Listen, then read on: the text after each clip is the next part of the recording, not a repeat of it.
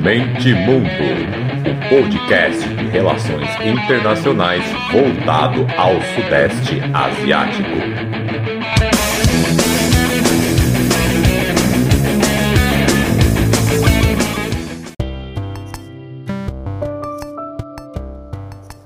Fala galera, podcast Mente Mundo na área. Curtíssimo espaço de tempo, hein? Um recorde. Fiz um episódio anteontem, agora estamos aqui de novo.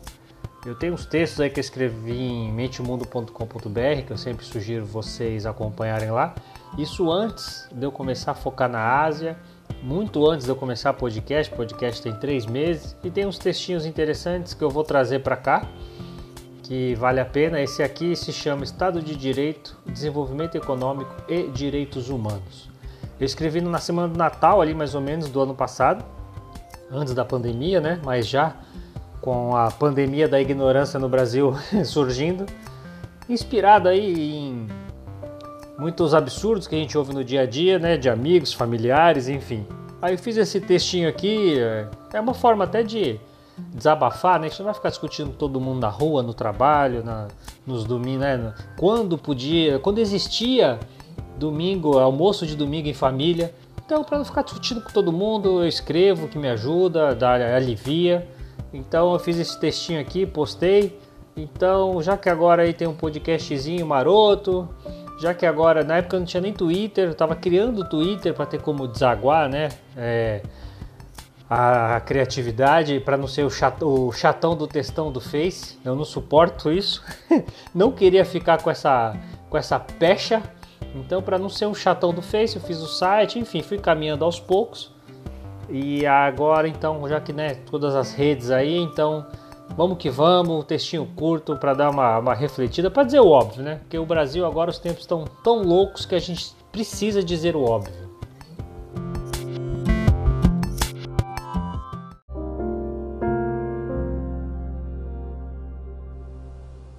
Então vamos lá. Estado de Direito, Desenvolvimento Econômico e Direitos Humanos.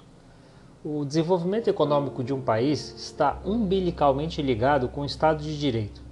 Salvo raríssimas exceções, né? Tem ali os, os países do Golfo Pérsico, são países extremamente autoritários, zero direitos, mas têm populações muito pequenas, e com dinheiro jorrando, eles dão tudo para suas populações, então fica fácil aí controlar, fica fácil ter bastante dinheiro, porque o mundo consome esse tipo de commodity. Então, tirando alguma exceção ou outra, bem, é, bem raríssimo mesmo, essa é a regra. Estado de Direito, é, ele está igualmente ligado em importância com a, prote com a proteção dos contratos. Isso retomando, né? A gente voltando ao liberalismo clássico. Então, o Estado de Direito precisa estar vinculado com a defesa, a proteção dos contratos e a defesa dos direitos humanos. Um ambiente institucional que falha em proteger os direitos humanos, consequentemente, também falha em manter contratos e deságua na diminuição de investimentos e da confiança internacional. Lei e ordem sustentam qualquer economia que funcione bem. Lei se refere à robustez e à imparcialidade de todo o sistema jurídico, enquanto ordem se refere à observância e à manutenção dessas leis. Nos modelos da economia de mercado, a manutenção do Estado de Direito, bem como o respeito aos direitos de propriedade e direitos contratuais, são alguns dos principais ingredientes para o funcionamento efetivo dos mercados, da, da máquina. Né? Há inúmeros estudos que apontam para a relação entre Estado sem direito e fluxos anêmicos de investimentos estrangeiros. Em uma pesquisa internacional com mais de 300 grandes corporações multinacionais da Economist Intelligence Unit, o Estado de Direito estava entre as três principais considerações na tomada de decisões de investimento estrangeiro direto, com quase 90% dos entrevistados indicando como essencial ou muito importante, ou seja, 90% de 300 grandes é, corporações multinacionais só investem em países que tenham o Estado de Direito. Não é só democracia, não é só votar. Aqui eu estou falando de Estado de Direito. A santidade dos contratos é uma coisa e os direitos humanos é outra. Isso que muita gente deve estar se perguntando agora. Atualmente, existem evidências concretas de que o desenvolvimento econômico não se limita apenas à sua aplicação direta em relação aos direitos privados e de propriedade. A defesa dos direitos humanos é também de extrema importância para impulsionar os investimentos e, os e o desenvolvimento em si. Mais uma pesquisa para comprovar a correlação desses fatores. Em uma análise de dados, um painel aí de 165 países durante 1977 e 2013, os resultados mostraram que os países condenados pela, pelo Conselho de Direitos Humanos das Nações Unidas estão associados a um declínio de aproximadamente 49% nos fluxos de investimento estrangeiro direto o que foi observado é que esses resultados sugerem que os investidores mundiais sentem é, uma vergonha, digamos assim, de investir em país que está sendo é, visto mundialmente de formas negativas. Claro, ninguém é, é, tem gente que vai vir, ah, não, agora vai dizer que investidor é bonzinho. Não é questão de ser bom ou ser ruim. São parâmetros que os investidores analisam na hora de tomar medidas. É que nem agora se a gente trouxer aqui para o mundo atual sobre os investimentos em economia sustentável. Não é questão de ser bonzinho ou de ser malvado, é questão de analisar o, o macro, é questão de, de, do risco de você perder dinheiro. Afinal, um país que está sendo mal visto no exterior, ele também, dependendo do, do, da gravidade do assunto, ele pode, ele pode ficar isolado na comunidade internacional e até ser, ser sancionado o que faz todo investimento estrangeiro ir para o buraco, criando um link aí total entre o Estado de Direito, o desenvolvimento econômico, direitos humanos, principalmente direitos humanos. Se a gente pegar a África do Apartheid, o Apartheid acabou por causa da pressão internacional, por causa de boicote a, a produtos que vinham da África do Sul. Então, esses três fatores precisam ser vistos como uma coisa só. Por mais que analisando bolsa de valores, você possa ver que é, ninguém é santo, todo mundo tem seus motivos, todo mundo quer ganhar dinheiro, mas no geral é isso. Em discussões de economistas sobre desenvolvimento econômico, geralmente não se pesam muitos fatores externos, como por exemplo independência do judiciário, como se fosse possível operar uma economia forte e crescente sem um, um, um, um sistema judiciário imparcial, forte, confiável e, obviamente, essa instituição judiciária forte compreende também pautas sociais de direitos humanos. Por mais óbvio né, que tenha que falar isso, também é. Não é só a proteção do, da, do direito dos ciclos de ter propriedade, é muito mais complexo do que isso. Outro exemplo dessa correlação entre Estado de Direito, Judiciário imparcial e respeito aos direitos humanos é, o, é aquele o Global Index, que é mundialmente conceituado, é um, um instituto de pesquisa, ele mede investimento estrangeiro direto. Vou pegar a listinha para vocês aqui, ó. Então vamos lá, vou pegar aqui 25 países que mais recebem investimentos estrangeiros direto. Vou falando em ordem aqui, tá?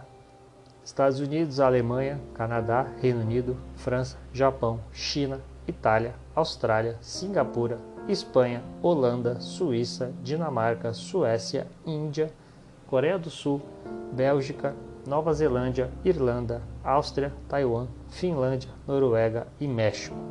Então vamos analisar esses 25 países aqui. O Brasil saiu da lista no passado e nesse país ainda não voltou. Nesse país, nesse ano ainda não voltou, tá? Só vou deixar isso no ar, não vou não vou dizer nada, não sou estudioso da área, mas enfim, é para se suspeitar. Por que será que o Brasil saiu? Por que será que o Brasil deixou de ser um dos países, 25 países que mais recebem investimento estrangeiro direto ano passado e não voltou esse ano? Desses 25 países, somente a China não é uma democracia.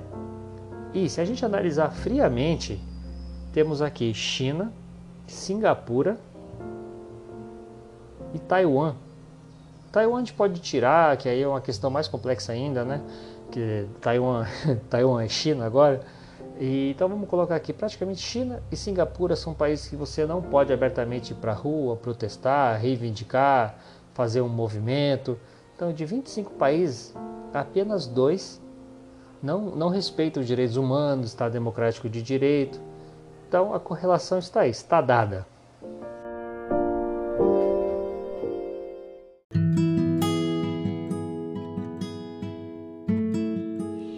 Então, já que a gente está falando do liberalismo econômico clássico, vamos trazer aqui um Thomas Hobbes. Ele argumentava que a falta de um Estado forte que tutele o cidadão leva a uma igualdade aproximada que gera uma guerra de todos contra todos. Todos são iguais no medo recíproco, na ameaça que paira sobre a cabeça de cada um. Os homens igualam-se nesse, abre aspas, medo da morte. A falta desse Estado protetor que, crie, que, pode, que deve criar condições necessárias para ver os, que os contratos sociais surjam e inibam a sensação do homem ser o lobo do homem, que é a frase clássica do livro dele Leviatã, gera essa anarquia que o Thomas Hobbes está se referindo, que serve para períodos de guerra, mas não só. Serve também, é uma análise para períodos de, de conflitos sociais, que nem agora que a gente vive essa polarização, também serve nesse sentido e não apenas da guerra em si. Vamos trazer um trechinho do Leviatã aqui que eu gosto, ó. abre aspas para o Robesito. Portanto, tudo aquilo que é válido para um tempo de guerra, em que todo homem é inimigo de todo homem, o mesmo é válido também para o tempo durante o qual os homens vivem sem outra segurança senão a que lhes pode ser oferecida por sua própria força e sua própria invenção. Numa tal situação não há lugar para a indústria, pois seu fruto é incerto. Consequentemente, não há cultivo da terra, nem navegação, nem uso das mercadorias que podem ser importadas pelo mar. Não há construções confortáveis, nem instrumentos para mover e remover as coisas que precisam de grande força. Não há conhecimento da face da terra, nem cômputo do tempo. Não há artes nem letras, não há sociedade. E o que é pior de tudo, um constante temor e perigo de morte violenta, e a vida do homem acaba solitária, pobre, sórdida, embrutecida e curta. Ele atribui esse desejo de. Ele atribui e chama de instinto de conservação. A igualdade dos homens no estado de natureza, ou seja, sem um estado, estado com E maiúsculo agora, o estado protetor, na teoria de Hobbes, é a igualdade do medo, pois a vida de todos fica ameaçada. A igualdade do, no estado de natureza é a capacidade que os homens têm de destruir um ao outro, pois nesse cenário nem o mais forte está seguro, pois o mais fraco é livre para usar de todos os artifícios para garantir seus desejos e sua própria vida. Então é isso que ele entende por anarquia, quando falta um Estado com E maiúsculo, protetor, que seja capaz de fazer um contrato social que evite essa anarquia e essa igualdade entre os homens, que não existe nem mais forte nem mais fraco, que todo mundo pode atacar e matar uns aos outros, enfim.